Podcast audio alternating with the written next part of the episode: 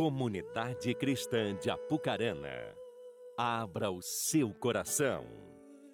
Momento da Palavra de Deus. Boa noite, shalom, meus queridos. Que a paz do nosso Senhor seja no teu coração nesta noite, em nome de Jesus, amém? Sejam todos muito bem-vindos nessa noite. Estamos encerrando esse final de semana tão especial que Deus preparou para nós desde sexta-noite, sábado, hoje pela manhã. Eu não sei se você veio em todos os momentos, mas está tudo registrado no canal do YouTube. Caso você não veio, você pode ir ali e receber daquilo que nós recebemos aqui da parte de Deus. Então, que você seja muito bem-vindo aqui nessa noite, todos vocês. Ou você que está conectado conosco pela primeira vez, seja bem-vindo também. Em especial, quero honrar a vida do nosso prefeito que está entre nós Seja muito bem-vindo aqui em nossa casa, é uma alegria tê-lo conosco. Rogério, Deco, Neno, todos vocês. Mande um abraço ao Paulo Vital, vice-prefeito, que é amigo de época de escola, né? Estava conversando com o Ricardo agora há pouco, lembrando as histórias de 40 anos atrás, de quando éramos é, crianças, né? Época de escola, tanta história aconteceu. Essa é a nossa cidade. Nós somos, nascemos aqui, fomos criados aqui cidade que nós amamos, que nós abençoamos, que eu chamo de Suíça brasileira, viu, Júnior? Eu falo que a Apucarana é a Suíça brasileira, está no alto, melhor clima do Brasil. Só falta chocolate suíço, mas a gente busca, né? E a gente dá um jeito. mas que bem estarmos juntos aqui, que Deus abençoe vocês em nome de Jesus. Nós tivemos aqui homens de Deus que passaram por aqui, pastor Eco de Guarapuava, Cezinha de Laranjeiras do Sul, que era da região aqui, foi para lá. E eu falei para que eles deixassem alguns livros para que possamos continuar oferecendo para vocês. Então, caso você não viu ainda os livros, você pode passar ali no balcão da secretaria para você adquirir. Esses livros não são para lucro pessoal, mas é para é, ajudar na obra social, projetos que as igrejas têm lá na região sul do, do nosso estado. Então você vai estar abençoando um projeto, vai estar abençoando uma área, uma escola, uma obra missionária e assim por diante. Então, caso você não, não adquiriu, você pode passar aí, o pessoal vai te atender, vai te mostrar os títulos, os livros, são livros excelentes, de fácil leitura, que vai abençoar muito a sua vida. Foi muito especial desde sexta-feira.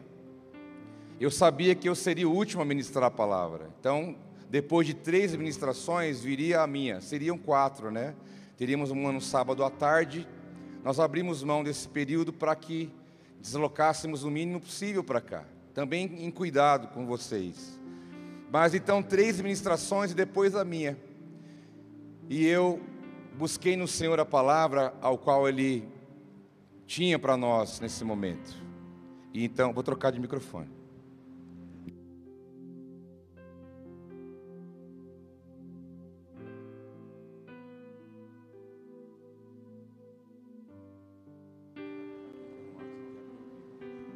Esse microfone que ele está teimoso hoje. Já vai arrumar. Você está me ouvindo bem? Já vem o melhor ali, vai ficar tudo certo. E onde eu estava mesmo? Ah, verdade. É bom ter HD externo, né?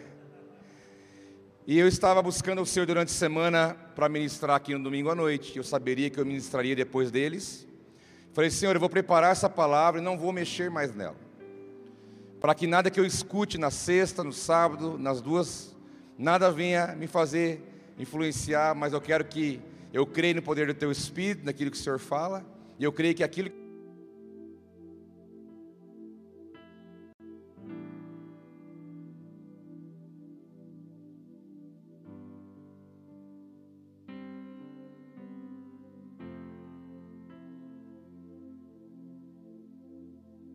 Eu falei, que maravilha, o Espírito Santo está confirmando.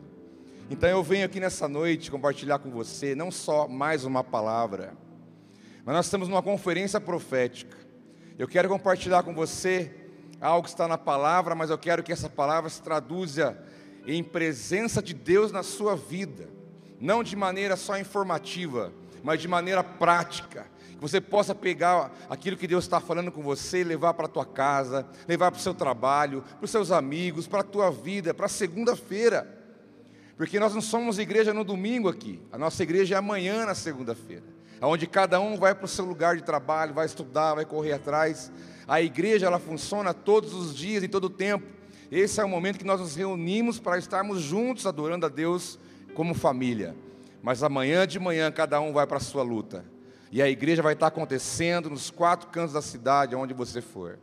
Então eu quero aqui, como, como parte desse, dessa conferência profética, ser um profeta na tua vida, para te dar mais algumas chaves, para que possa complementar tudo que Deus vem falando e possamos encarar o nosso ano, o nosso mês que temos pela frente, com muita fé no coração, com muita esperança e com muita certeza de que nós estamos no caminho certo, estamos no caminho que Deus tem para cada um de nós. Então eu quero convidar você a abrir a sua Bíblia no livro de Gênesis. Livro de Gênesis, é fácil para você encontrar o primeiro livro aí da sua Bíblia. Gênesis capítulo 1. Eu quero construir com você, liberar um fundamento e depois vamos orar. Que Deus tenha uma unção para derramar sobre a nossa vida nessa noite. Quem está sedento por mais, diga amém. Gênesis 1, 26 diz: E Deus disse: Façamos o ser humano a nossa imagem, conforme a nossa semelhança. Tenha ele domínio sobre os peixes do mar, sobre as aves dos céus, sobre os animais domésticos, sobre toda a terra e sobre todos os animais que rastejam pela terra. Assim Deus criou o ser humano à sua imagem, a imagem de Deus o criou, homem e mulher os criou. E Deus os abençoou e lhes disse: Sejam fecundos, multipliquem-se, encham a terra e sujeitem-na. Tenham domínio sobre os peixes do mar, sobre as aves dos céus e sobre todo animal que rasteja pela terra. Até aqui somente para começar. Nós estamos num tema, estamos andando sobre essa palavra expansão. O ano da expansão expandir no conhecimento, na graça, no testemunho, no compromisso, na entrega, naquilo que nós podemos conhecer de Deus, no amor, no perdão, e assim vai. É um ano de expandir para todos os lados. É também o tema da nossa conferência, expansão. Mas eu quero começar dizendo para você que a partir de Gênesis, já no primeiro capítulo, Deus deixa bem claro para mim e para você que a mente dele é expansiva. A mente de Deus é expansiva. E está muito claro na Bíblia de Gênesis e Apocalipse. Deus não é mesquinho, Deus não é avarento, Deus não é medíocre. Deus ele é o Deus soberano, poderoso, dono de todas as coisas, sabe todas as coisas, mas também tem uma mente expansiva.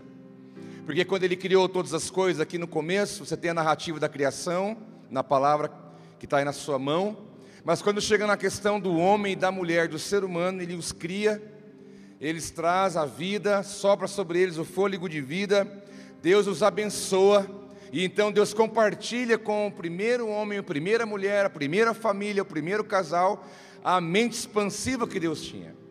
Deus podia ter falado: Olha, eu criei vocês, vocês são criação das minhas mãos, eu os criei como imagem e semelhança, vão desfrutar de tudo isso, vocês têm, têm acesso a mim, provisão, tudo que vocês precisarem. Então, tá bom, tá tudo certo, tá tudo perfeito, criei os animais, criei o ser humano, tá tudo tranquilo. Mas não. Ele falou: nós precisamos expandir a partir disso. Vocês vão ter filhos, vocês vão dominar. Deus falou para que o homem dominasse outro homem. Deus falou para que ele dominasse sobre a natureza, sobre a criação. E infelizmente o homem, pela maldade, o pecado, passou a querer dominar homens e outros lugares, e aí a violência veio se implantando em toda a história da humanidade. Mas aqui, até então, era a mente expansiva de Deus era: eu quero que a partir desse modelo aqui, Adão, Eva, família, a minha presença com vocês, como diz a palavra que Deus vinha na viração do dia, de tarde, vinha falar com o homem, com a mulher, interagir com eles Deus disse: a partir desse modelo, eu quero que isso se expanda, eu quero que isso alcance muitos lugares, eu quero que isso se multiplique, crescei, multiplicai, dominai, sujeite, mas vamos adiante com esse propósito inicial que eu tenho no meu coração. Então a mente de Deus é completamente expansiva, ela não era expansiva, ela ainda é expansiva. E quando diz multiplicai, Deus estava dizendo no, no, no, literal aqui, no que diz a palavra, estava querendo dizer: olha, eu quero que vocês venham a ser muitos, eu quero que vocês se tornem grandes, eu quero que vocês aumentem. É a mente expansiva de Deus. Quando Ele diz: eu quero que vocês encham, eu quero que vocês sejam plenos, eu quero que vocês sejam abundantes. Quando Ele fala: sejam fecundos, sejam frutíferos, se estendam, deem ramos que o alcance de vocês seja ainda maior do que esse, só esse lugar aonde eu os coloquei. Mas quando Deus fala, dominem, Deus estava dizendo, estabeleça um governo, a partir daquilo que eu vou ensinar a vocês. Adão não sabia ser marido, Adão não sabia ser pai. Ele não tinha alguém para olhar, ele não tinha um vizinho para se inspirar, ele não tinha pessoas para ele poder aprender. Ele, tudo que eles aprenderam, aprenderam diretamente de Deus aprendeu a ser pai, marido, Eva aprendeu a ser esposa, a ser mãe, aprendeu a conquistar, lavrar, cuidar do jardim, até que depois surgiram os clãs, tribos, cidades, nações, e assim as coisas foram acontecendo a partir de uma palavra que Deus diz a eles, por uma mente expansiva: cresçam, multipliquem, levem adiante o que estou dando para vocês aqui.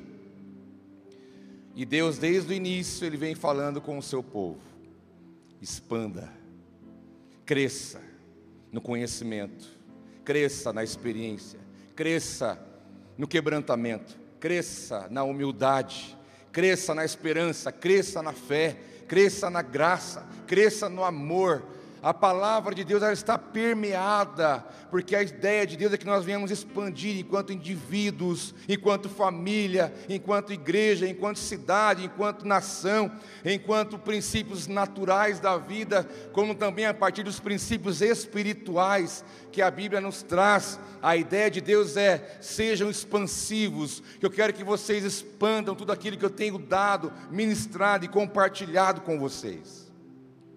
Então ficou muito claro para nós, a partir desse fundamento, que a mente de Deus é expansiva. Deus não economiza. Deus, quando Ele vai te abençoar, Ele te abençoa de verdade. Deus, quando Ele te dá a paz, Ele fala: Eu vou te dar a paz que o mundo não pode dar, a paz que excede todo entendimento. Quando Ele fala: Eu quero fazer uma aliança com você, não é qualquer aliança, não é um contrato que você rasga. Eu vou enviar o meu filho para morrer por você, uma aliança paga preço de sangue. Deus não é econômico. Ele fala de chuva seródia, for preciso, vai chover na tua vida fora de tempo porque Deus ele é abundante naquilo que ele faz. A visão de Deus com você quer que você tenha uma família abençoada, saúde, paz, alegria, ainda que no mundo temos aflições, ainda que no mundo temos desafios, problemas, dificuldades, mas tudo isso Deus ainda usa para te ensinar muitas coisas. E quando você vence, ele vence e o nome dele é exaltado, porque a mente dele é expansiva, ele quer se alegrar com o teu crescimento e com a tua maturidade. Posso ouvir um amém? Deus pensa grande. Deus pensa grande. Não ficou lá. Olha como as coisas andaram até aqui. Nós evoluímos quantos anos em cinco? Muitos. Olha como as coisas mudaram, o avanço da tecnologia, da ciência, quantas coisas estão indo tão rápido. Deus também está nisso. Jesus disse: Sem mim nada podeis fazer. A mente de Deus é expansiva, Deus pensa grande. Mas em primeiro lugar, eu quero dizer para você que a expansão é também o resultado de um propósito. Por que Deus tem uma mente expansiva? Ele tem uma intenção. Não é à toa, não é por nada. Não é porque Deus não tinha o que fazer e ah, vou fazer isso. Não é assim. Não é a, a ele não é ele não estava entregue ao destino, não, tudo bem pensado, bem trabalhado, porque existe um propósito que antecede isso. Então, porque há um propósito definido, então Deus tem a sua mente expansiva para que o propósito dele se cumpra na minha e na sua vida. Então, a expansão é um resultado de um propósito. A Bíblia diz em Josué capítulo 10, eu vou situar o contexto para você entender. Capítulo 10 de Josué, você sabe que Josué é aquele que sucedeu Moisés. A história famosa da Bíblia. Israel estava no escravo no Egito, 400 anos trabalhando como escravo. E aí então Deus fala: vou tirar vocês daí, vou dar uma terra boa para vocês, eu vou dar uma terra prometida, lá tem provisão, lá vocês vão plantar cebolinha no quintal da sua casa, você não vai ficar mais escravo, sem lugar para morar, sem endereço. Eu vou dar um endereço para vocês, vocês vão poder criar os seus filhos ao seu modo, vai sair debaixo do chicote de Faraó, vocês vão poder viver a minha vontade. Havia uma promessa e Moisés então foi levantado para conduzi-los. E você sabe a história: Moisés foi levado por Deus tirou o povo dali em condução rumo a uma terra prometida, rumo a um lugar que Deus prometeu. É, Canaã não é apenas um lugar geográfico, mas é uma realidade que nós vivemos em Deus. Mas um pouco antes de chegar nesse lugar, Moisés morreu. Então Deus levantou Josué para continuar essa história. Josué, às margens do Jordão, o povo de Israel aqui e Canaã do lado de lá, Jordão olhava, eles diziam: Olha ali está o lugar, tão esperado, tão sonhado, o nosso paraíso está ali, a presença de Deus está ali. E Josué veio cheio de temor, né? Você vê que desde o primeiro capítulo de Josué, Deus fala: Josué, seja forte e corajoso. Josué, não seja forte e corajoso. Deus não precisa falar para alguém ser corajoso, a não ser que ele saiba que esse é medroso. Deus conhecia a estrutura de Josué, a sua estrutura interna, suas emoções. Seria fácil substituir um homem como Moisés, que conduziu 3 milhões de pessoas por um deserto, não tinha McDonald's, não tinha é, não tinha nada, não tinha um mercado, não tinha uma mercearia, não tinha uma torneira com água, não tinha nada. Moisés, pega aí 3 milhões de pessoas e conduza elas a uma terra que eu vou te mostrar. E seria fácil substituir um homem com essa liderança? Qualquer um tremeria na base. Josué foi tremendo, mas foi. Isso que é importante, irmão. Treme, mas vai. Nem que for tremendo, mas você vai porque você vai viver os sonhos de Deus para a tua vida. E Josué então falou: Não tem tu, vai tu mesmo. E Deus falando desde o primeiro capítulo: Josué, seja corajoso, cara. Josué, coragem. Deus, Deus vê por dentro, né? E Deus sabia que ele tinha os medos. Josué, coragem. Josué recebeu aquela palavra e falou: Então deixa comigo na fé eu vou. Cruzou o Jordão a seco, saiu do lado de lá, levantou uma, um altar de adoração a Deus. E cadê? Qual é a primeira cidade? É tudo nosso. É Jericó. Olha o tamanho da muralha. Irmão, você sabia que a muralha de Jericó dá para andar de caminhão em cima? Tamanha era o poder, cidade da, da muralha. Dá para andar de caminhão, de carreta, em cima do muro de Jericó, para você ter ideia. Chegou o murão, falou: não, Deus falou, ele vai dar. Deus deu a estratégia, conquistaram Jericó. E aí, Deus, o que, que vem agora? Agora é a segunda cidade, a cidade chamada Ai. Cidade grande, poderosa. Vai lá, Josué, vou conquistar com você. Josué foi e conquistou a cidade de Ai. Exército, luta, guerra e oração e fé. E foram conquistando e foram fazendo. E aí então chegou nesse momento aqui que eu vou ler para você. Josué capítulo 10. Tinha nesse tempo um homem chamado Adonisedeque. Ele era rei de Jerusalém. E Adonisedeque ficou sabendo de que Josué conquistou Jericó, era a cidade. Era a cidade modelo, potência da época. Ele ficou sabendo que Josué conquistou Jericó. Ai, uma cidade grande, conquistou também. E ele pensou, eles vão vir para cima de nós. Ele ficou com medo. O que, que ele fez? Falou, vou me antecipar. Adonisedeque, rei de Jerusalém, entrou em contato com cinco reinos próximos. Falou, gente, é o seguinte: Josué conquistou aí, ele está aliançado com os gibeonitas, que é a cidade de Gibeão, Gibeão é uma cidade. Falou, ele está aliançado com os gibeonitas.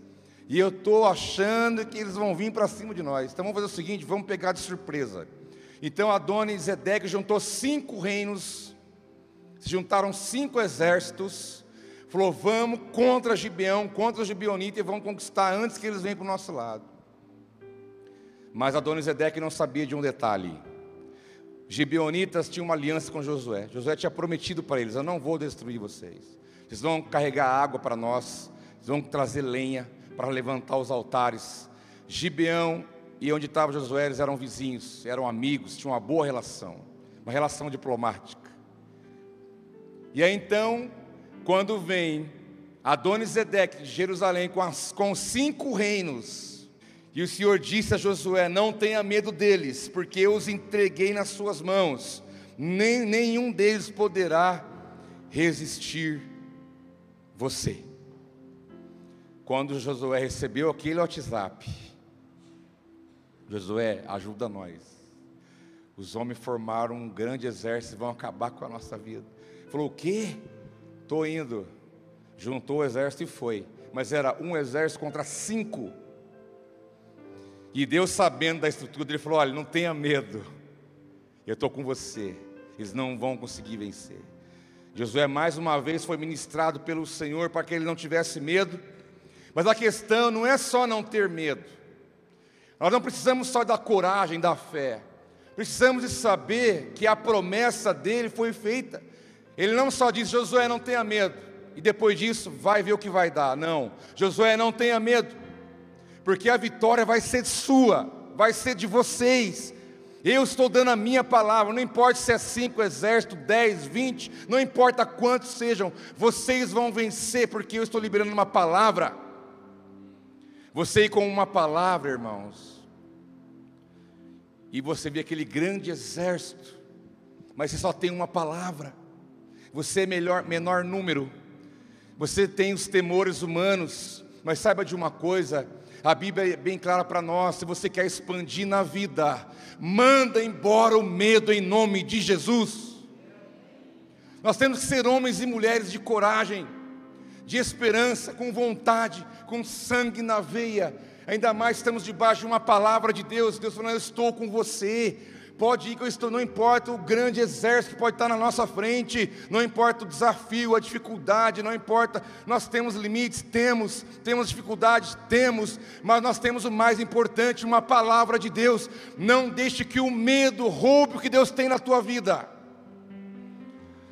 Sabe por que o capeta é sujo? Ele fala no seu ouvido. Você acha que ele não veio falar no ouvido de Josué? Josué, são cinco, cara, não vai dar para vocês, cara. Você vai matar o seu exército, vai ser uma vergonha, vai ficar ruim para a tua cara. Você acha que ele não fala como fala na nossa mente também? Não vai dar, não mexe, não vai, não vai dar certo. E se Deus não fizer? E se Deus não, fazer, não fizer agora? Como que vai ficar? Irmãos, em nome do Senhor Jesus, eu quero declarar sobre a tua vida. O medo não é só um sentimento, o medo é também um espírito. A Bíblia fala sobre o espírito de medo, mas a mesma Bíblia também diz que o verdadeiro amor, que é Cristo, lança fora todo tipo de medo. Então nós temos que acreditar com, com esperança em Deus e mandar o medo embora. O medo não é de Deus. Josué disse, Deus disse a Josué: não tenha medo, eu vou te dar a vitória. Josué chegou, diz o texto, continuando o versículo. Josué os atacou de surpresa, porque tinha marchado durante toda a noite saindo de Gilgal. Josué falou: galera, vamos andar a noite inteira. Vamos marchar a noite inteira.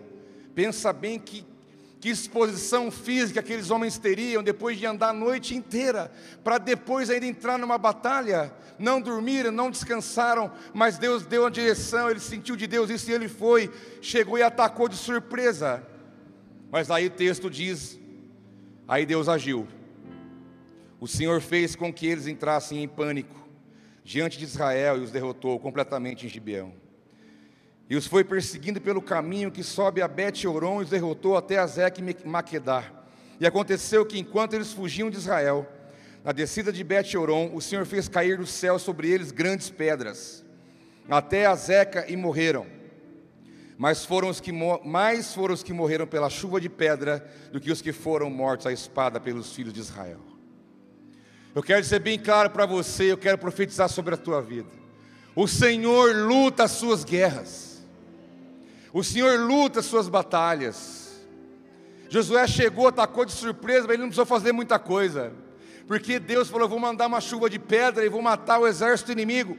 Ele não precisou lutar contra todo mundo, lógico que ele enfrentou, ele lutou uma parte, mas Deus moveu o sobrenatural para que o propósito se cumprisse, porque haveria um nível de conquista ainda maior para Israel.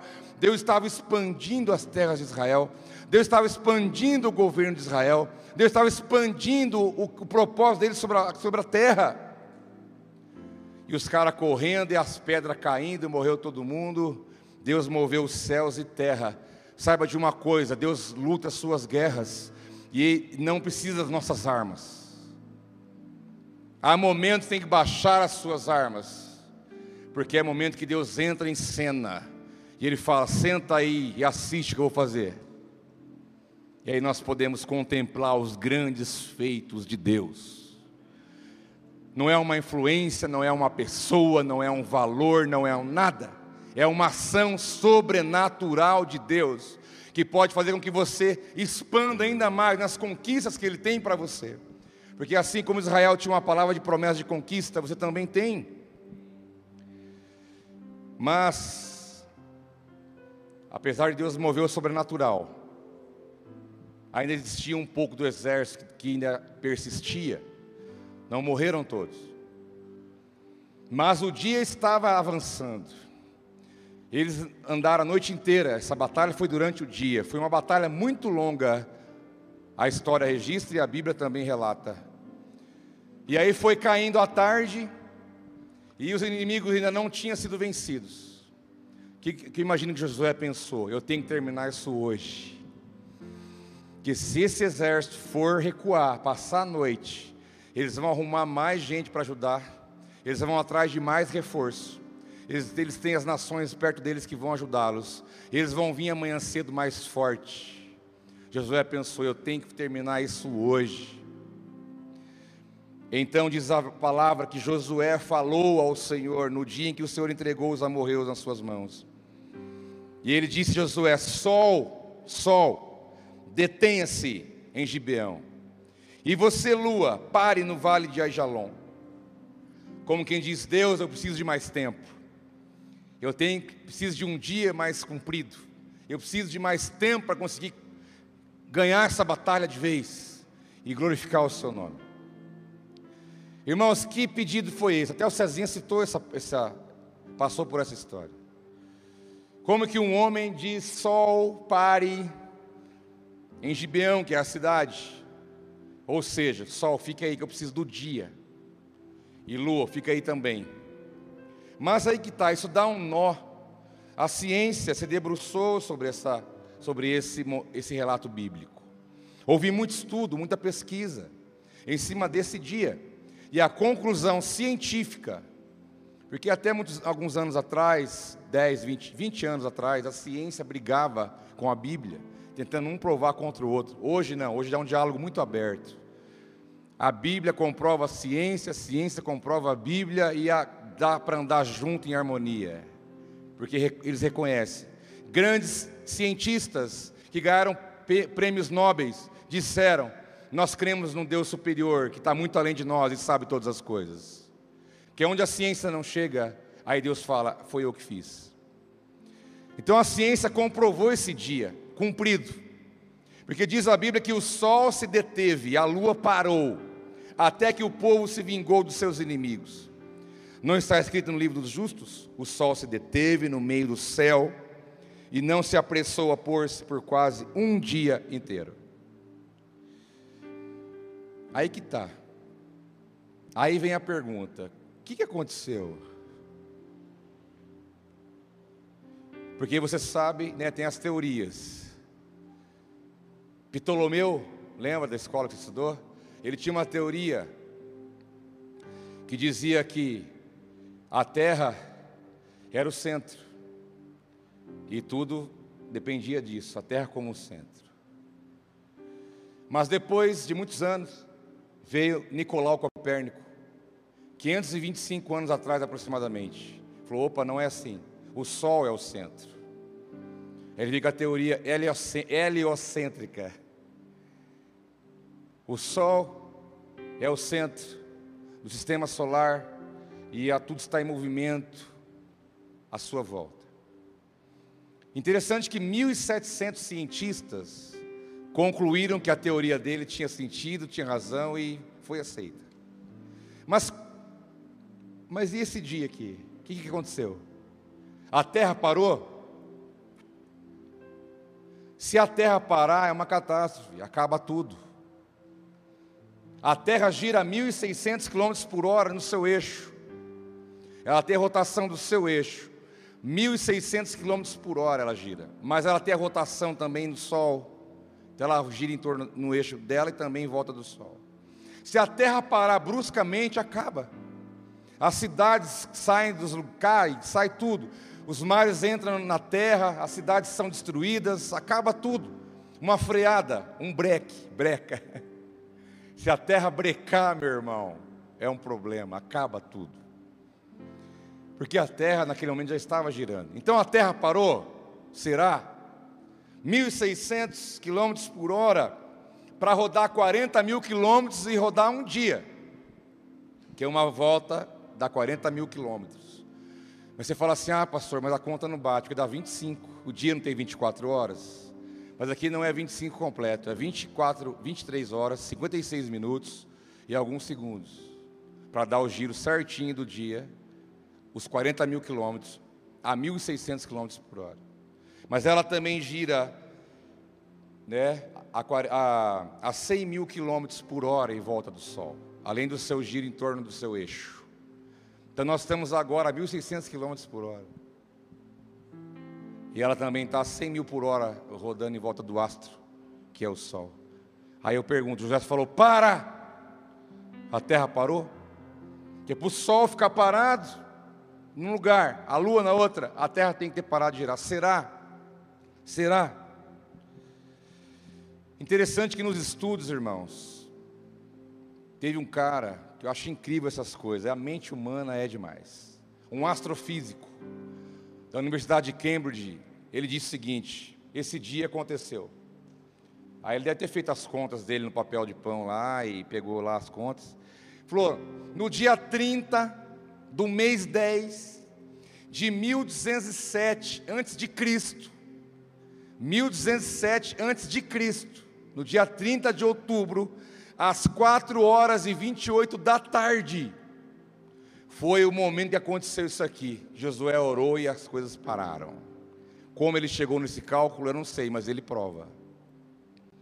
Ele prova que foi nesse momento, nesse dia, nesse mês, nesse ano, às 16 horas e 28 minutos.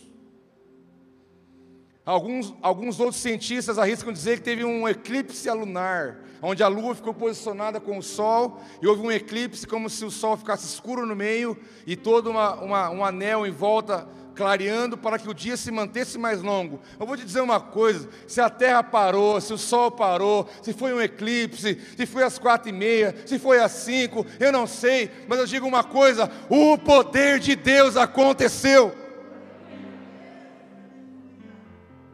Deus não teve que pedir permissão para Josué, para ninguém. Ele só falou: fala que o resto é comigo, meu filho. Fala, tenha fé, ore. Tem situações na nossa vida que está difícil, você não sabe para onde ir, sabe o que você faz? Fala com Deus. Josué não tinha o que fazer, ele falou: Eu preciso de mais dia, eu preciso de mais tempo. O que, que eu faço? Sol, para aí, que eu preciso de mais tempo. O sol parou.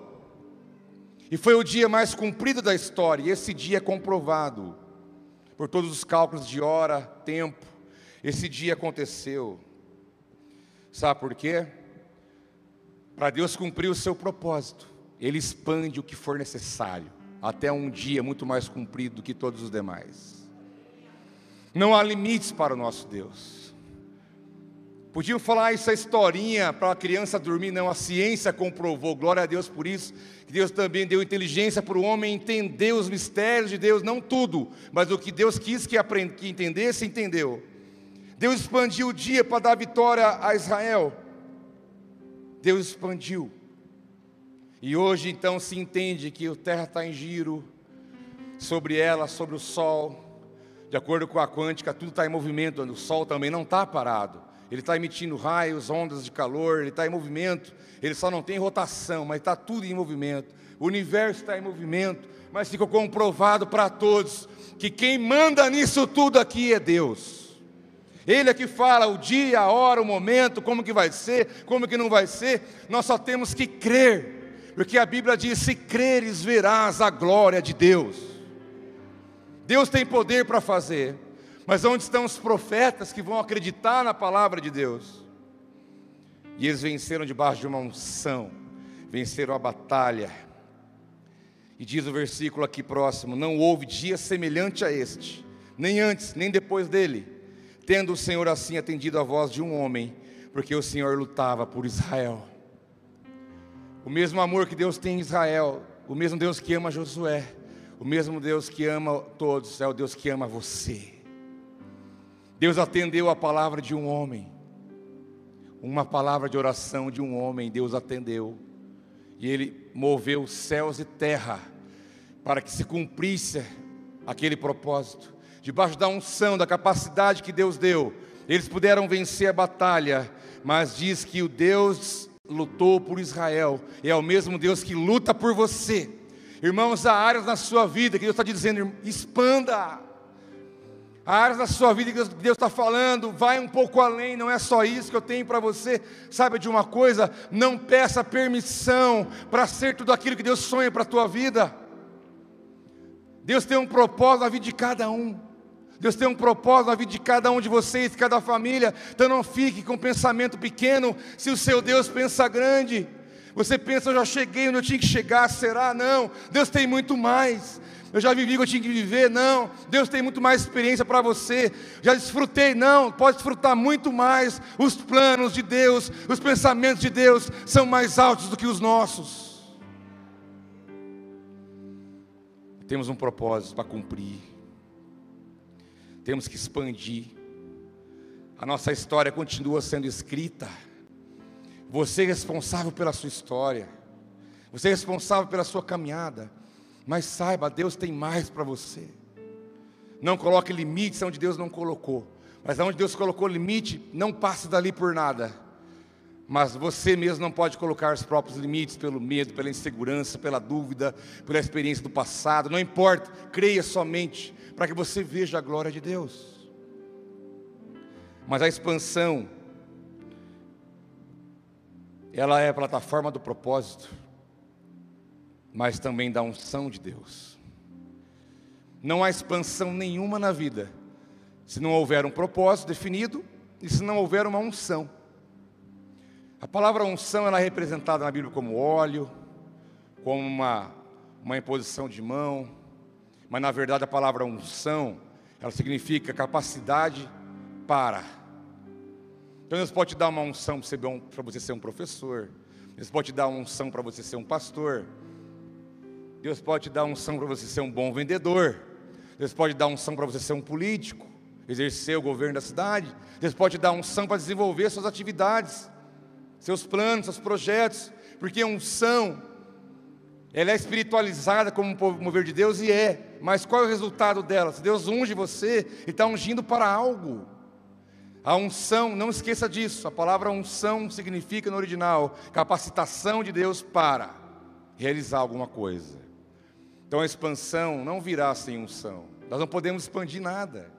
Não temos capacidade para conseguir realizar tudo que nós queremos realizar e fazer.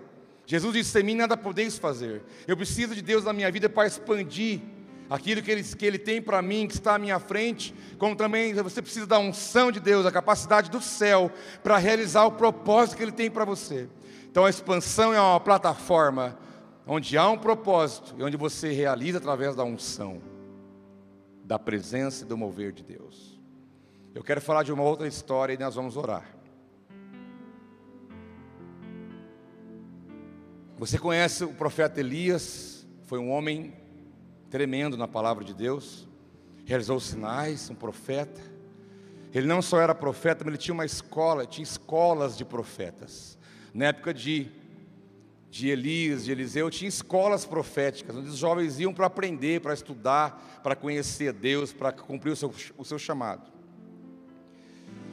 Mas no livro de 2 Reis fala a história de Elias e Eliseu, porque Eliseu era discípulo de Elias, era um aprendiz. É alguém que falou: Olha, eu quero aprender com você, eu quero caminhar perto de você, eu quero também conhecer o que Deus tem para mim, eu quero poder realizar o propósito de Deus na terra. E então Deus avisou, falou: Olha, eu vou levar Elias embora. Elias não morreu naturalmente, ele foi levado ao céu. Ele foi levado. E Deus avisou: Eu vou levar Elias. Deus avisou os profetas: Eu vou recolher, vou levar, vou levar para mim. Aí no livro de 2 Reis, capítulo 2, a partir do versículo 5, diz: Então os discípulos dos profetas que estavam em Jericó se aproximaram de Eliseu e lhe perguntaram: Você sabia que hoje o Senhor levará o seu mestre, no caso Elias, elevando-o por sua cabeça? Ele respondeu: Sim, também já sei, mas não diga nada. A linguagem ultra mega hiper atualizada. Vieram falar assim: Eliseu, você está sabendo da última? Conta aí para nós orar. Ó, Elias vai ser levado embora por cima da tua cabeça, você vai ver ele subir. Você sabia? Falou, eu sabia, mas fica quieto. Já sei, eu estou sabendo, mas fica quieto. Não diga nada. Mais uma, continuando o texto, Elias disse a Eliseu: Fique aqui, porque o Senhor me enviou ao Jordão. Mas ele disse: Tão certo como vive o Senhor e como você vive, não deixarei ele sozinho. E assim os dois foram juntos. Cinquenta homens dos discípulos dos profetas foram e ficaram a certa distância, quando ambos pararam junto ao Jordão. Elias falou: Eliseu, fica aqui, que eu vou lá para o Jordão. Ele falou: Não, fica aqui nada, eu vou atrás. É, é o Fominha. Eu gosto do Fominha ele quer aprender, ele quer estar perto. Pode chamar de curiosidade, mas é aquela pessoa que quer aprender, ela quer ver, ela quer testificar, ela, ela tem a, o desejo reconhecer que ela precisa, que ela quer aprender, que ela quer estar junto. Eliseu falou: Não, eu vou junto. Mas além de Elias e Eliseu, também foram 50 profetas da escola. Mas quando chegou diante do Jordão, que é o rio, Elias e Eliseu ficou ali diante do Jordão, e os 50 profetas ficaram à distância, ficaram de longe. Ficaram de longe. Aí os dois pararam na frente do, do rio, assim. Aí Eliseu, do lado do mestre, falou: O que, que esse homem vai inventar agora, né? o que nós vamos fazer aqui agora? Elias, bem humildemente, bem naturalmente, pega o seu manto. Eles usavam uma capa, né? Para defender, para, por causa do frio, do frio e tudo mais, usavam para dormir. Mas também tinha um símbolo profético, a capa do profeta. Ele tirou a capa, enrolou, disse que ele enrolou a capa, fez aquele canudão, e os dois na frente do rio. Aí ele pegou, deu um passinho para frente, falou: aprende. Pegou a capa e pá! Jordão abriu. Viu? Tem até feito especial, você viu? Tem sonoplastia. O rio abriu. Aí, vamos, meu amado, vamos. Que, imagina uma cena dessa, cara. Não, e, e, já tinha aberto o Jordão lá em Josué. Quando passaram com a arca, o Jordão abriu, eles passaram. É a segunda vez que está abrindo o Jordão. O Jordão vai falar: peraí, gente, toda hora você quer abrir aqui. E passaram para o outro lado. E os 50 lá atrás. Oh, meu Deus, que que é isso? Que capa é essa? Que poder é esse? Ficaram de longe, à distância, observando, mas sabe de uma coisa? Não viveram nada. Porque aquele que fica de longe, fica só observando, dando opinião que ninguém pediu, criticando, só olhando e curioso, vamos ver o que vai dar esse negócio. Sabe o que esses acontece com esses? Não vivem nada. Ainda são lembrados aqui como aqueles que perderam uma grande oportunidade. Eles estiveram no rio juntos, passariam do outro lado e veriam o milagre de perto, mas não participaram do milagre de Deus porque ficaram de longe. Como quem diz, vamos ver o que, que eles vão fazer. Esse é o tipo de gente que Deus não tolera. Deus não quer ninguém observando. Vamos ver o que vai dar. Ou você põe a mão na massa ou sai. Eu gosto de ficar olhando ver o que vai dar. Se der certo, eu bato palma. Se der errado, eu vou falar: tá vendo? Esses não fazem diferença em nada. Na vida de ninguém, em lugar nenhum, não faz diferença nenhuma. Profetas estavam na escola, estavam aprendendo, mas perderam a oportunidade de expansão, perderam a experiência, perderam a participação num milagre desse. E nós entendemos que nós não somos aqueles que se contentam em ficar olhando o que Deus está fazendo lá, não sei na onde. Não, aqui não. Eu não vou aceitar isso para a minha vida e não desejo para você. Nós somos aqueles que falam, Deus está fazendo ali, é ali que eu estou. Deus está falando ali, é ali que eu estou. Deus está pedindo aqui um desafio. Espera aí, o que eu posso fazer para ajudar? Conte comigo, que hora que é, que momento que é. Eu quero participar. Eu não quero ser um espectador, eu quero colocar a mão na massa, eu quero participar do milagre. Eu quero ver Deus agindo, eu quero expandir minha experiência, eu quero ter história para contar. Eu não quero ser lembrado como alguém que ficou lá longe olhando, não viveu nada. Nós temos que estar envolvidos no mover de Deus.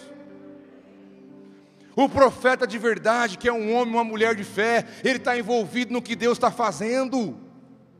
Ele não está apenas olhando, sugestionando.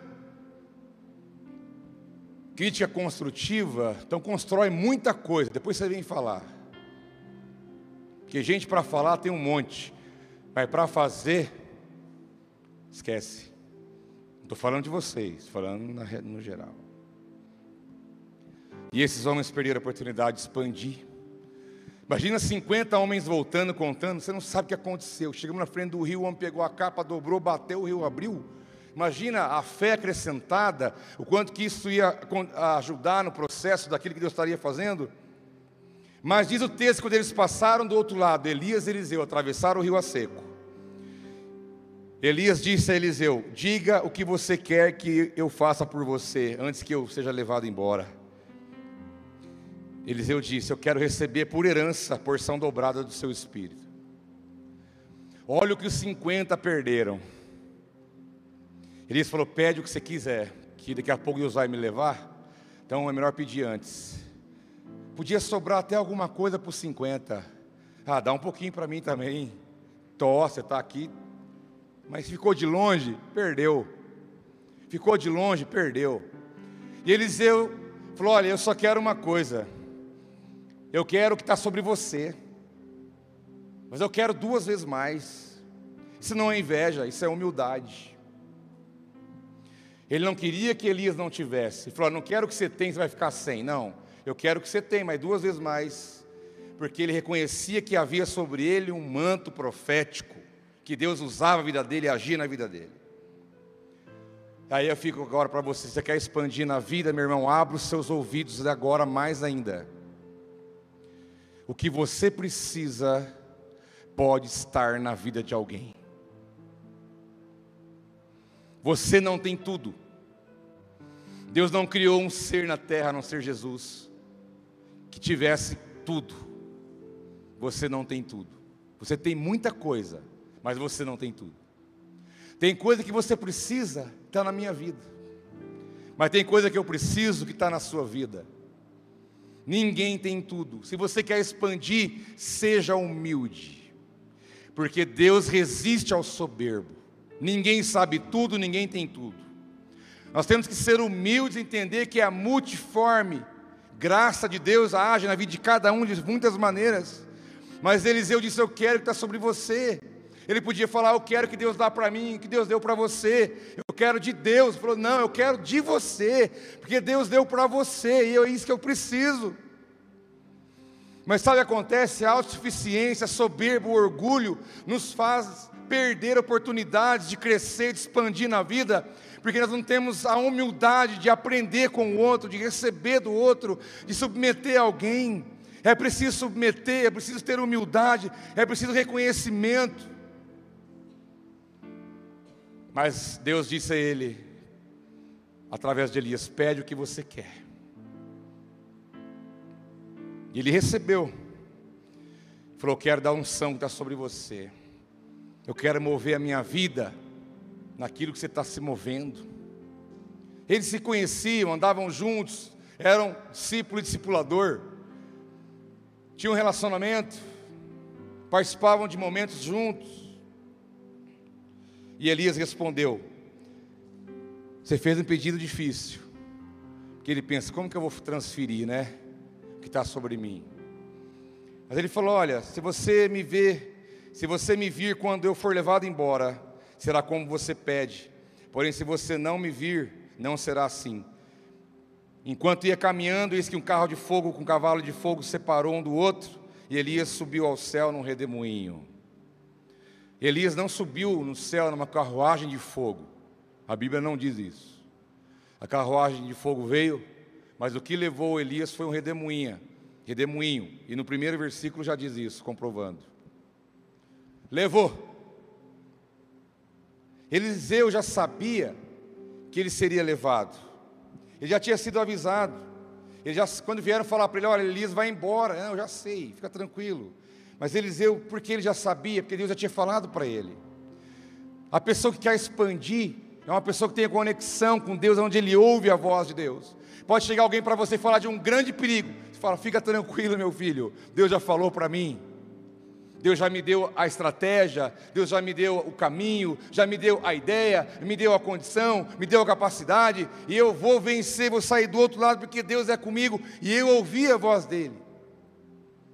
Se você quer expandir na vida, saiba receber de alguém o que está na vida do outro, pecador igual você, pobre mortal igual você, mas você não tem tudo. Mas também saiba que há um canal no céu aberto, 24 horas por dia, ilimitado, e também você pode receber dele muitas coisas diretamente. Mas quando Eliseu viu o redemoinho levando o homem embora, ele contemplou esse momento, mas tinha 50 que não estavam ali, perderam essa rica oportunidade. Redemoinho levou o homem embora para Deus. Então Eliseu grita: Meu pai, meu pai carros de Israel e seus cavaleiros, e nunca mais ele viu Elias. E pegando a sua própria roupa, rasgou em duas partes. Ele gritou: Meu pai, meu pai, Elias foi embora. Nunca mais ele viu Elias. Ele, no ímpeto ali, ele rasgou suas vestes. Mas, aqui no texto, quando ele fala meu pai, meu pai, essa palavra pai não é pai biológico. Diz o, o dicionário original, que aqui está uma, uma, uma palavra de honra e respeito. Meu pai, meu pai, foi embora e agora? Tipo, honrando a vida daquele homem, respeitando, reconhecendo. Eles conviviam, andavam juntos. Eu já te disse certa vez que o inimigo da honra é a convivência. Você pode desonrar alguém por conviver com ela e você esquece o que está de Deus sobre ela. Você não pode esquecer que há algo de Deus nas pessoas, e ao você relacionar com ela, você olha o defeito, você olha o limite, como todo mundo tem, mas você esquece que há algo de Deus sobre essa pessoa. Eliseu conhecia os defeitos de Elias, dificuldades de Elias, tudo que ele tinha de problema pessoal, porque eles viviam juntos, mas ele disse: Meu pai, meu pai, eu reconheço que há algo de Deus sobre a tua vida, reconheço que você é uma autoridade, que você é uma bênção na minha vida, que você é o meu mestre, você é mortal igual eu, está indo para o céu, um dia vamos nos encontrar, mas eu reconheço que você tem algo sobre a sua vida. Irmãos, o inimigo da honra é a convivência. Convive demais, conhece os defeitos, conhece, porque não tem como você relacionou, você vai ver coisas agradáveis e desagradáveis, porque somos falíveis, somos mortais, temos limites, dificuldades. Mas lembre-se, algo de Deus sobre você ou sobre mim, e não importa o que eu veja de mal em você, eu tenho que ver o que há de Deus na tua vida. Mas foi para andar demais com você, e daqui a pouco ficar tratando você como qualquer um, eu estou no pecado. Eu estou no pecado. Eu tenho que saber que existe algo de Deus sobre a pessoa. E aquilo tem que ser reconhecido, tem que ser honrado reverenciado. Você não tem que estar preocupado com a honra que você recebe. Você não vai mudar a sua vida. Você não vai prestar conta pela honra que você recebeu ou não recebeu. Identificar, eu queria ser honrado, reconhecido, aquela alma doente, né, que precisa do reconhecimento, do, da honra, seja ela verbalmente ou seja ela o que for, fica preso na, na honra que podia receber. Você não vai prestar conta para Deus da honra que você não recebeu. Você vai prestar conta para Deus da honra que você não deu. Que é aquela que você tinha que dar e você não deu. Reconhecimento que você tinha que ter tido e não teve. Por ter ferido o princípio da palavra de Deus. Deus tinha algo para a vida de Elias, Eliseu sabia. Mas em nenhum momento ele desonrou a vida daquele homem que era o seu mestre. A honra é algo muito sério. Está aqui hoje de prova. Não é porque ele está aqui. Já falei para ele em outro momento, Júnior. Eu ensino essa igreja. Honre seus, suas autoridades. Orem por elas. Tem algo para falar, vai lá e fala. Só os covardes falam na ausência. Ore pelas autoridades. Dão autoridade que Deus não constituiu. E é um seminário profético. Que bom que você veio aqui hoje. Eu falei, você veio no dia exato. Você vai entender depois por quê. Porque eu ia falar de autoridade e reconhecimento. Sobre esse homem há uma, uma chave. Deus deu a chave da cidade para ele. Podia ser um, qualquer outro, poderia, mas Deus escolheu ele. Deus escolheu, então cabe a nós aceitar, respeitar, orar, abençoar. Tem alguma proposta para ajudar? Vai lá e fala, ele vai receber. Assim como também a mim, como também um professor, como também um policial. Eu defendo os policiais de unha e dente. Os caras se arriscam aí por você. Arriscado levar um tiro, arriscado acontecer alguma coisa para proteger. Então, na luta, às vezes não tem todo o recurso que precisa, a dificuldade é para todo mundo, mas eu não, eu não permito alguém falar mal de alguém que é autoridade na minha presença. Seja um policial, um professor, um cargo político, uma mãe, um pai, falar mal da cidade, vocês sabem, vocês me conhecem, eu não aceito porque esses não mudam nada. Quem muda é quem faz. Eu li um, um escritor, um antropólogo que disse: aqueles que dizem que podem mudar o mundo são realmente aqueles que o fazem. Você cantou, vamos mudar o mundo? Aquele que diz, vou mudar o mundo, é esse que faz. Alguma coisa ele vai fazer. Nem que seja não jogar um papel de bala no chão mas ele vai fazer alguma coisa. E Elias subiu, Eliseu, meu pai. Irmão, nós trazemos maldição para a nossa vida. Por isso que eu tenho, uma relação com vocês de liberdade e transparência. Eu falo sempre, você discordou, fala na minha sala, fala lá, fala o que você quer. Não gostou, fala. Não entendeu, fala. Discordou, fala. Tem liberdade. Eu falo, é assim comigo, é com o Elinho, é com o Carlão, é com os outros que estão aí liderando, ajudando. A porta está aberta. Mas se você começa a fazer isso de maneira errada, criticando, vendo só o defeito, você está traindo maldição para a tua vida, meu chapa. É Bíblia. Ou então sai debaixo dessa liderança, se coloque debaixo de alguém que você vai então reconhecer e honrar e respeitar. Você não é obrigado a ficar ligado a alguém que você não queira, mas se você estiver, honre e respeite. E então Eliseu, Elias foi, o, a capa ficou. Elias falou: se você estiver comigo na hora que eu for, você vai receber porção dobrada. Se você não estiver comigo, você não vai receber. Na hora que Elias, Eliseu viu que Elias foi, a capa caiu, porque Reduminho levou ele de uma vez, falou: está ali, Pegou a capa na hora, diz o texto, então levantou o manto de Elias, que havia caído, e voltou para a margem do Jordão. Eliseu agora pegou a capa do homem. Eliseu pegou o símbolo daquilo que ele pediu. Eu quero porção dobrada, eu quero unção dobrada, quero capacidade dobrada. Ele pegou a capa, ele foi voltar para de onde ele tinha vindo. Na hora que ele voltou, ele parou de frente o quê? Jordão estava ali. Eu imagino ele, eu estou com a capa agora. Eu estou com a capa. Pegou a capa, diz que ele pegou o manto de Elias que havia caído, bateu com ele nas águas e disse: Onde está o Senhor Deus de Elias? Quando ele, ele, ele aprendeu, né? Ele viu como é que faz. Pegou a capa, ele não deu ordem para o rio, ele bateu a capa no rio. Falou: falou: se eu vim de lá para cá assim, eu vou voltar para lá assim. Sabe por quê? Deus quer expandir a tua vida, mas você tem que ter fé. É fácil ver a fé do outro operando, mas você vai ter que, você vai ter que ver a sua fé em ação. Então, se é um tempo de expansão, a tua fé tem que expandir. Então Eliseu viu que ele atravessou para cá, seco, ele pegou a capa, bateu na água, e elas se dividiram. E Eliseu passou de volta a seco. Mas ele disse: Não é. Ele não disse em nome de Elias. Ele não disse: Vai, capa, chegou tua hora. Ele falou: O Deus, aonde está o Deus de Elias? É esse Deus que eu chamo agora.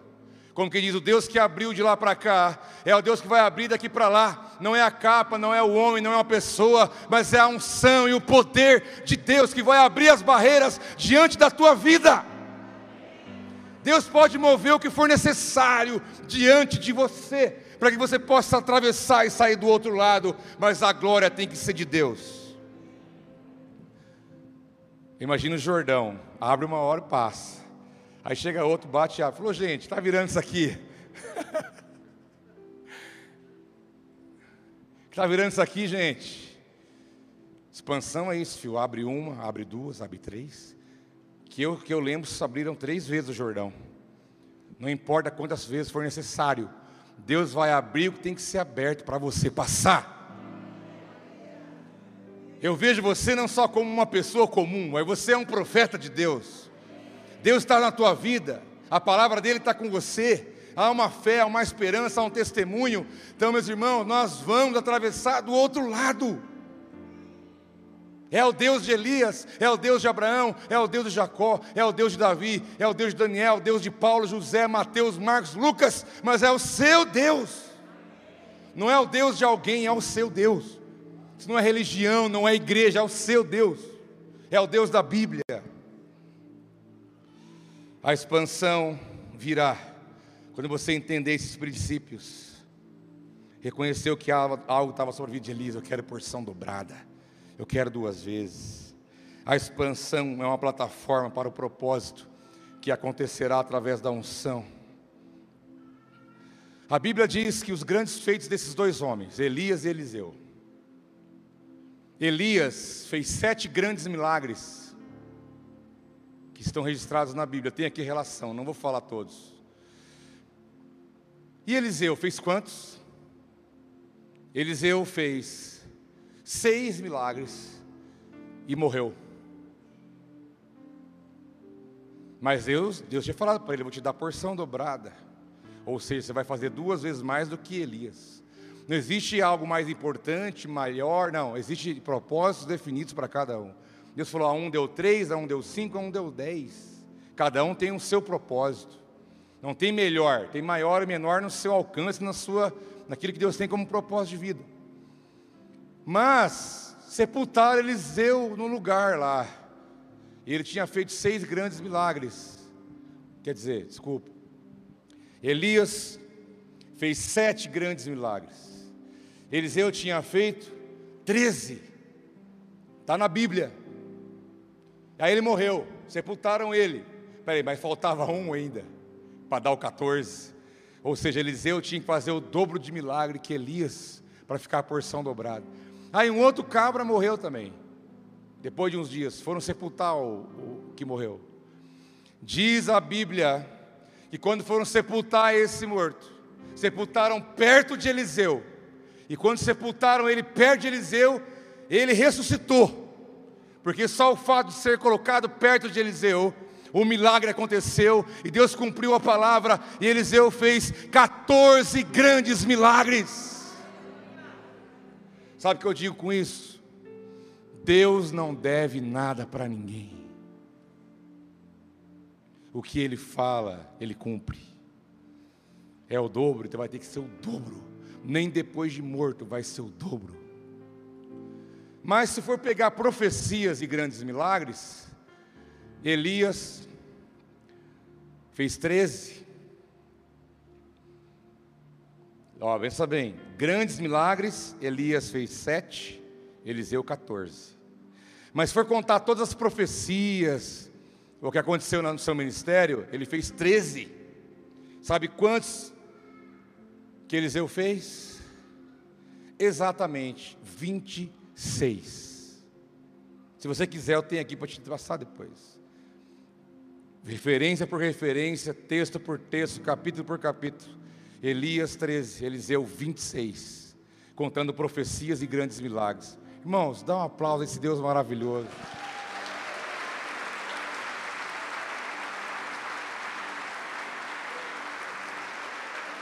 É a expansão sobre a tua vida, meu irmão. Deus pensa grande.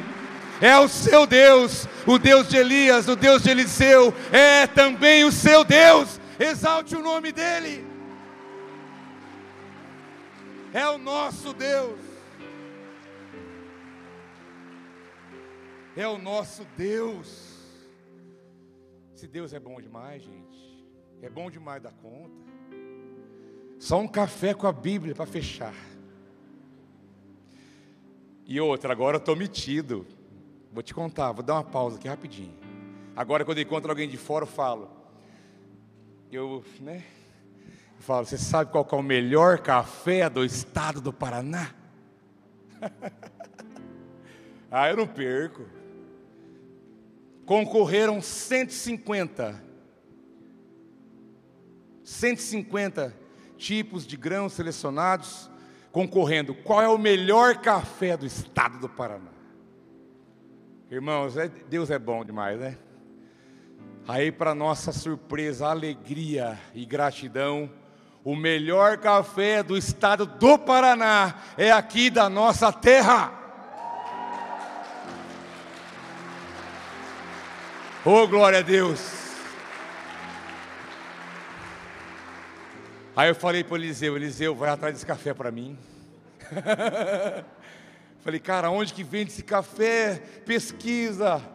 E você sabe que aqui é o seguinte: missão dada, missão cumprida.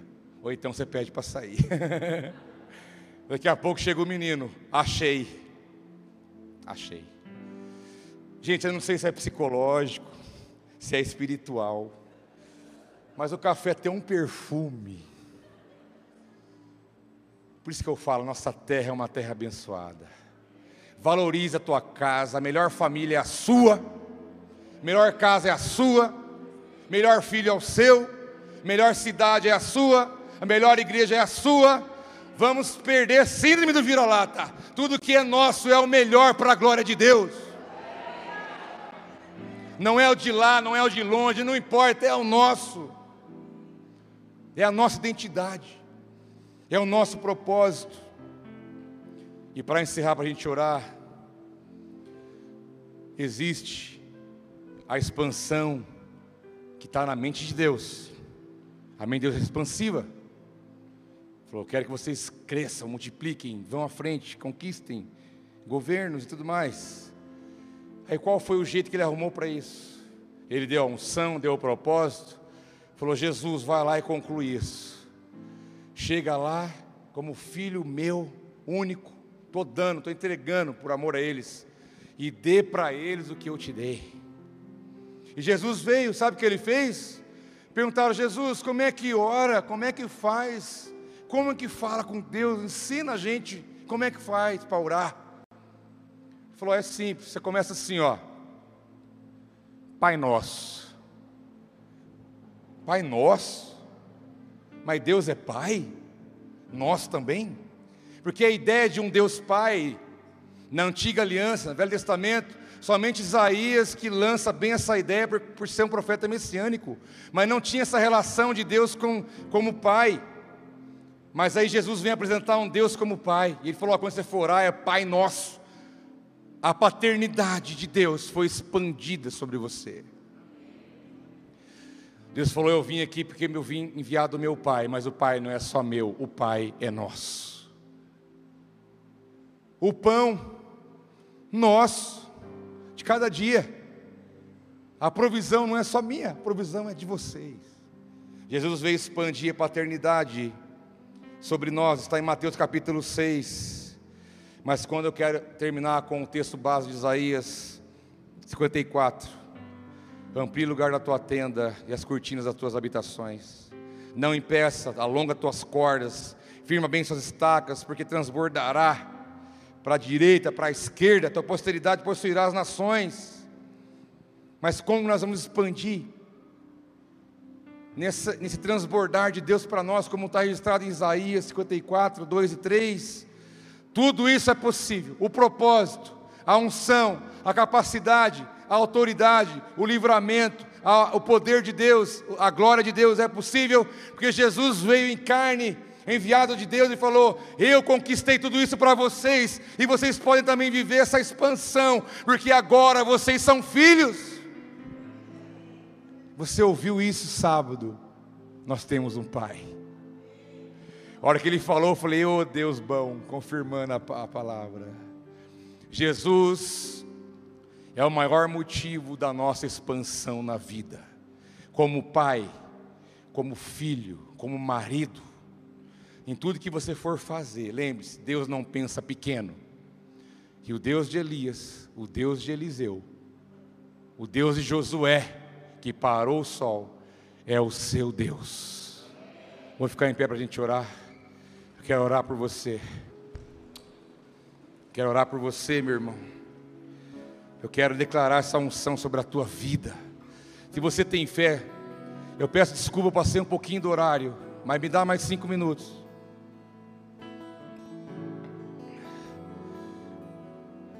Só mais um pouquinho você vai para casa. Mas você não pode ir embora sem essa oração. Porque eu estou aqui na, na, como um profeta na sua vida. Eu não sou ninguém, eu não sou nada, mas eu estou aqui em nome de Jesus para abençoar você. Feche seus olhos, levante suas mãos e comece a pensar até onde você vai expandir, até onde você vai alcançar na tua casa, na tua família. Lembre-se, não peça permissão para ninguém, para ser tudo que Deus sonhou para você. Há um sonho de Deus para a tua vida, há um propósito estabelecido para o seu trabalho, para o teu chamado, para a tua missão. Todos vocês têm uma missão aqui na terra e você vai ser feliz se você concluir essa missão debaixo da mão poderosa de Deus, debaixo da unção de Deus, os seus inimigos cairão diante de você, sem você ter que fazer nada. Deus vai parar o sol, vai parar, vai mover o universo, Ele vai fazer o impossível para que a tua vida expanda em todos os sentidos. Crescei, multiplicai, dominai, sujeitai. A mente de Deus é expansiva. Tem uma mente expansiva. Você é filho de Deus. Você é filha de Deus. Pense grande, sonhe. Deus vai realizar o teu sonho. Ele é o seu Deus. Eu oro por ti em nome de Jesus. Aleluia. Sobre o trono de justiça, eternamente haverá um rei. Ele voltará. O leão de Judá está aqui. O leão de Judá está aqui. Ele é poderoso, ele luta por você. em amor. Que ruja o leão O leão está aqui. e que a terra estremeça diante da majestade de Jesus.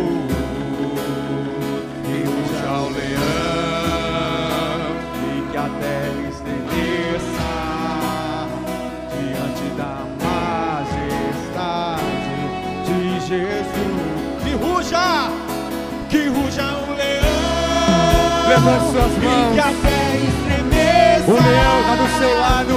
Diante da majestade de Jesus Não tenha medo, ele está contigo.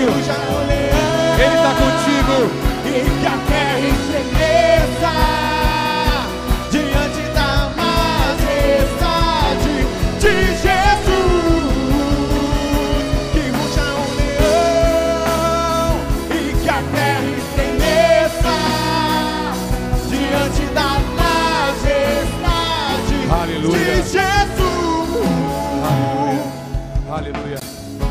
Meus irmãos, poderíamos fazer um apelo para você vir aqui diante do altar, ser ministrado, fazer a sua entrega.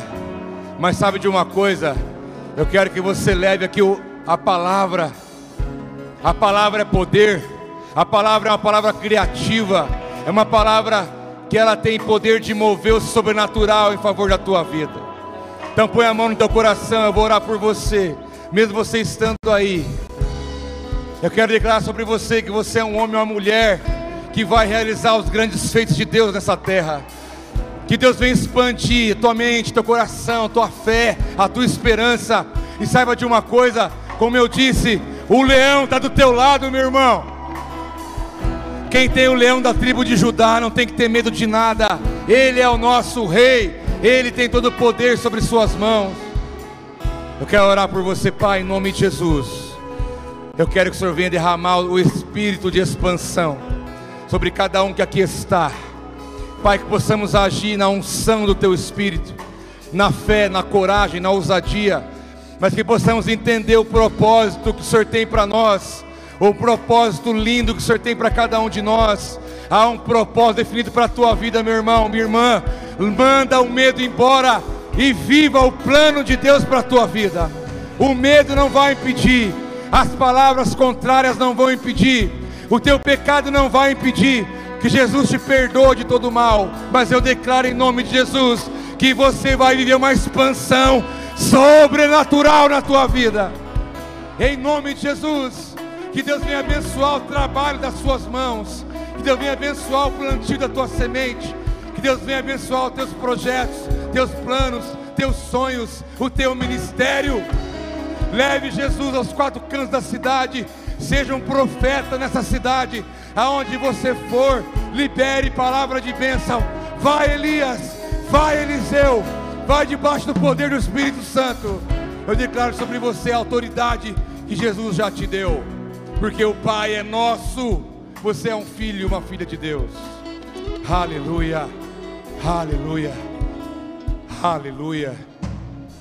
Se você entendeu, eu tenho certeza que você entendeu o que Deus quis falar para você hoje. Se você entendeu e recebeu essa palavra, dê um aplauso bem forte a Ele. Aleluia.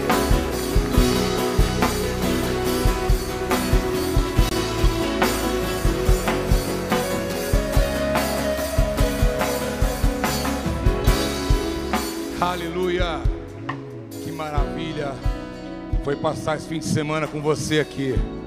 Agora é só pegar tudo isso e seja uma benção onde você for.